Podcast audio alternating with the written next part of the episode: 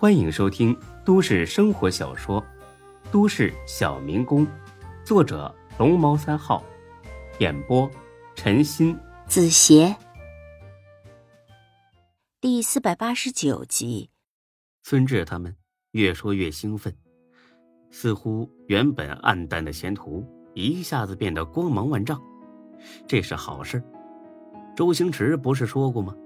这人要是没梦想，那和咸鱼有啥区别？但是，孙志没告诉大家，梦想不是那么容易实现的。实现梦想的几率，比中彩票头等奖的概率并不大多少。虽然这天晚上大家伙睡得很晚，但是第二天早上，孙志很早就醒了。他要一改往日那种散漫和不上心。用全新的、空前积极的态度面对自己的事业，但是他很快就收到了一个不小的打击。张二狗苦着脸来说：“那套房子已经租出去了。”孙志正在刷牙，惊讶之下把嘴里的牙膏都咽了下去。“嗯，尼玛薄荷味的，真爽。”租出去了？你不是说正在招租？很久都没人租出去吗？张二狗也是很无奈。我刚才给房东打过电话，呃，他说就是昨晚租出去的。租给谁了呀？呃，不知道。那租金多少？一年八十万。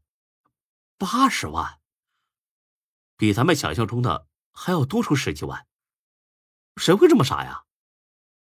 张二狗又是苦笑一声，很明显这人不傻，人家呀是势在必得，生怕这房子被别人抢先租了，所以呀才出了大价钱。你知道他租过去要干什么买卖吗？呃，快餐。孙志一听，哭笑不得的。叹了口气，啊，这果然是商场如战场。咱们呢，还是大意了。哎呀，是啊，我也长教训了，以后啊，再遇上这种事儿，就得争分夺秒，呃，一刻都不能耽误。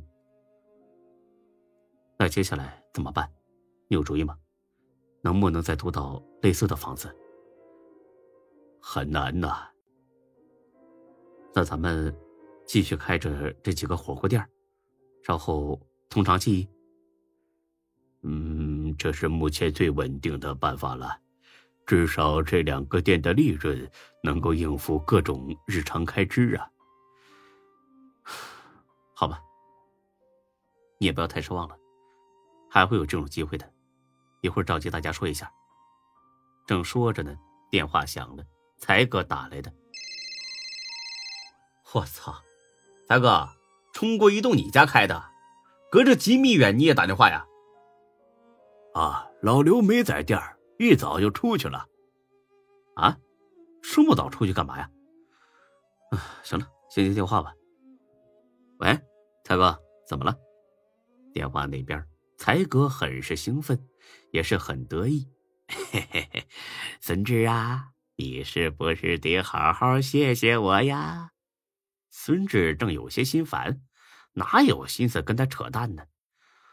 我信你干啥呀？大早上的搞什么鬼？赶紧回来，有事跟你说。嘿嘿嘿嘿，早起的鸟儿有虫吃，老子空着肚子早饭都没吃了，我愣是给你办成了一件大事儿。你慢慢扯吧，我挂了。哎，别别别别别挂呀！这，你这人怎么一点良心都没有呢？啊，那就有屁快放，行不行？六才，行，那你可站稳喽，别惊着我。三二，哎呀，行行行行，我说我说我说，那两个店儿，你预期的转让费是多少钱来着？孙志和张二狗对视一眼，心中涌起一阵强烈的不安。大店四十万，小店二十五万，你你们这个干什么？才哥听罢，大笑起来，歇斯底里的笑。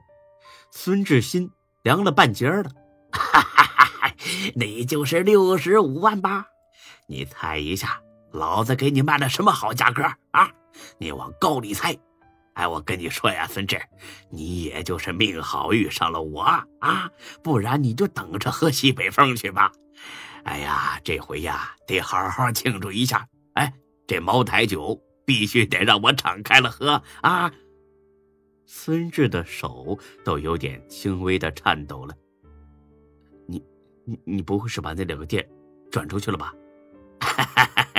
没想到这么快吧？啊，足足八十八万。八十八万的啊，比你预期的价格高了二十三万。刚签了合同，没跑了啊！赶紧备酒备菜啊！老子中午要一醉方休。孙志只觉得是眼前一阵黑，差点栽倒。半个小时后，才哥回来了，孙志把他还有李欢、张二狗叫到了自己屋里。出了这么大的事儿，必须得找几个信得过的心腹叫到一块儿商议办法。签合同了，了解到眼下的现实情况之后，才哥也高兴不起来了。这尼玛真是屋漏偏逢又连夜雨啊！这不是早起的鸟儿有虫吃了，而是早起的虫被鸟给吃了。哎呀，签了！还能反悔吗？这反悔要转让费百分之五十的违约金呐，那样更亏呀。孙志苦笑一声：“我操，这他妈日了狗了！”张二狗更是内疚，毕竟主意都是他想出来的，他的初衷是好的，无奈好心办了坏事。孙志啊。真是对不起你，别的我也干不了，我这就收拾东西，回玉泉山的庙里重操旧业。我多少能挣几个钱儿，算是我的一点补偿吧。孙志摆了摆手，他从来都不是一个喜欢推卸责任的人。孙志心里很清楚。主意确实是张二狗出的，但是最后拍板的可是自己。现在出了意外，他要负主要责任。这事，你别多想，我没怪你的意思。昨晚不就说了吗？创业呢，肯定会遇上很多想象不到的困难。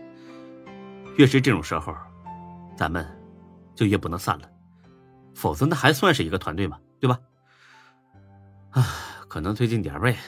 没想到困难来的这么快，不过这也未必是坏事，对吧？现在呢，多吃点亏就学聪明了，省得以后再大跟头。本集播讲完毕，谢谢您的收听，欢迎关注主播更多作品。